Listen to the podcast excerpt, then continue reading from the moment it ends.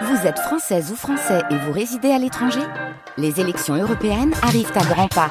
Rendez-vous le dimanche 9 juin pour élire les représentants français au Parlement européen. Ou le samedi 8 juin si vous résidez sur le continent américain ou dans les Caraïbes. Bon vote France Bleu Lorraine, il est midi tout juste.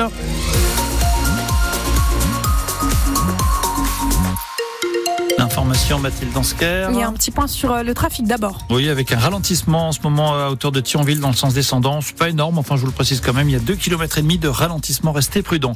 Ça reste gris tout au long de ce week-end, des températures douces, au-dessus des habituelles pour la saison, 9 à 12 degrés attendus pour ce week-end.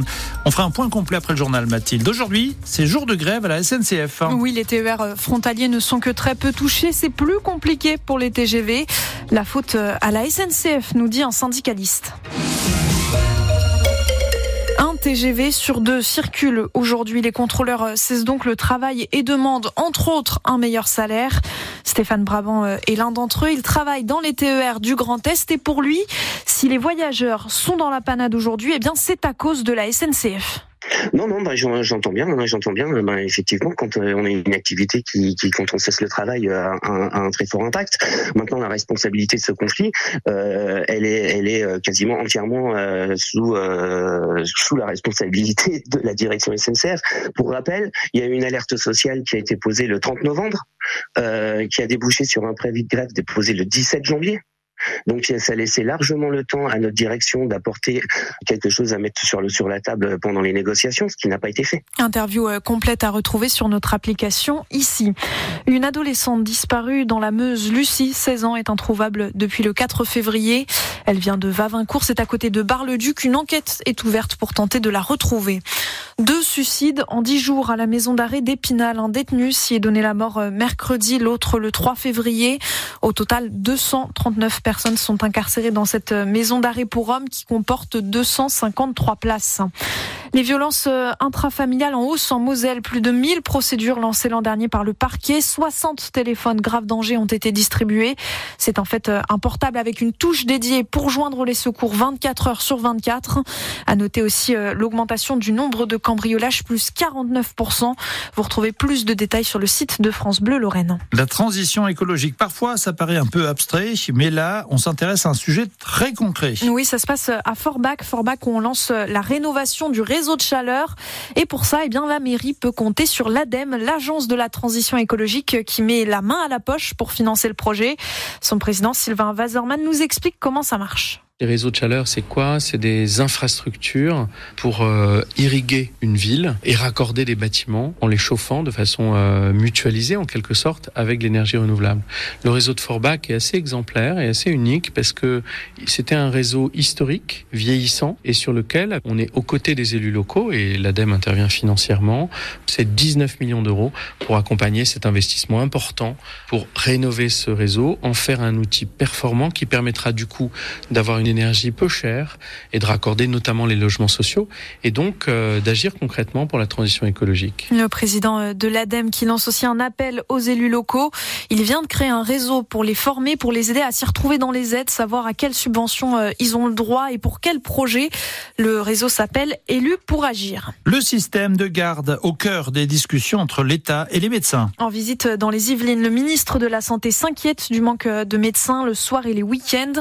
Alors Frédéric Valtou veut motiver, valoriser et rendre plus attractifs ces gardes. La réalité des faits fait qu'aujourd'hui, il y a déjà 40% des médecins libéraux qui participent à, la garde, c'est-à-dire finalement euh, à la prise en charge des Français après 20 heures, le week-end et les jours fériés. Ce que nous souhaitons avec euh, Catherine Vautrin, c'est vraiment de faire confiance aux acteurs de territoire pour organiser eux-mêmes là où c'est nécessaire, parce que la garde n'existe pas partout et, et, la participation de la médecine libérale à, à l'effort de garde aux côtés des hôpitaux n'est pas la même dans les différents territoires. Et donc l'idée, effectivement, c'est de regarder territoire par territoire ce, les réponses que peuvent apporter les professionnels eux-mêmes.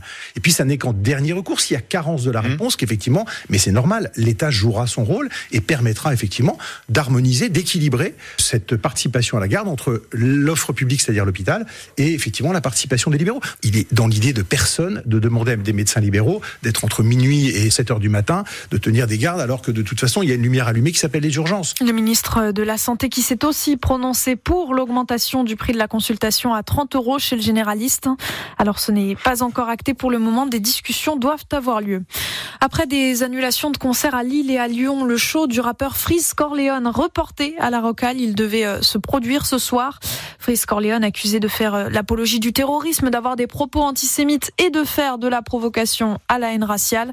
La Rocale n'a pour l'instant pas donné de raison au report du concert. 2831, petit changement à Montigny-les-Messes. Oui, presque tous les lampadaires viennent d'être remplacés. La ville sera maintenant éclairée par des LED. Vous savez, euh, les LED, ce sont ces petites ampoules qui font une lumière blanche et qui permettent d'économiser de l'énergie. Car le but de l'opération Bradley de Souza, c'est de baisser la facture d'électricité de la ville.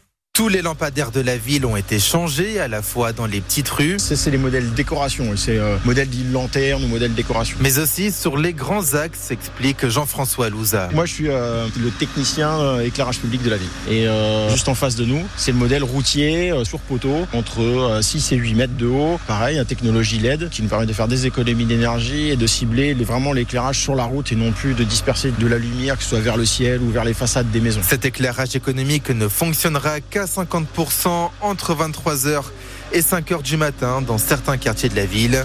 Voilà, et on est heureux que la lumière puisse se faire. Depuis cette nacelle, Jean-Luc Boll, le maire de Montigny-les-Messes, vient de visser le dernier luminaire. Voilà, un geste symbolique, mais pour moi qui est très important parce qu'on vient de faire notre révolution euh, en termes d'éclairage public. Cet éclairage public qui va permettre à la ville de faire baisser sa facture d'électricité. On était euh, plus de 100% d'augmentation frappé par euh, la crise énergétique. Donc euh, voilà, on a fait un plan de sobriété énergétique. Donc on s'attend à faire 60% d'économie d'énergie sur la facture d'éclairage public de la ville. Toutes les lumières des écoles de la commune ont déjà été changées pour cet éclairage LED, comme les gymnases ainsi que l'hôtel de ville. Une opération euh, qui a quand même un coût 1,13 million d'euros, mais les lampes, elles, sont ten censées tenir 30 à 40 ans.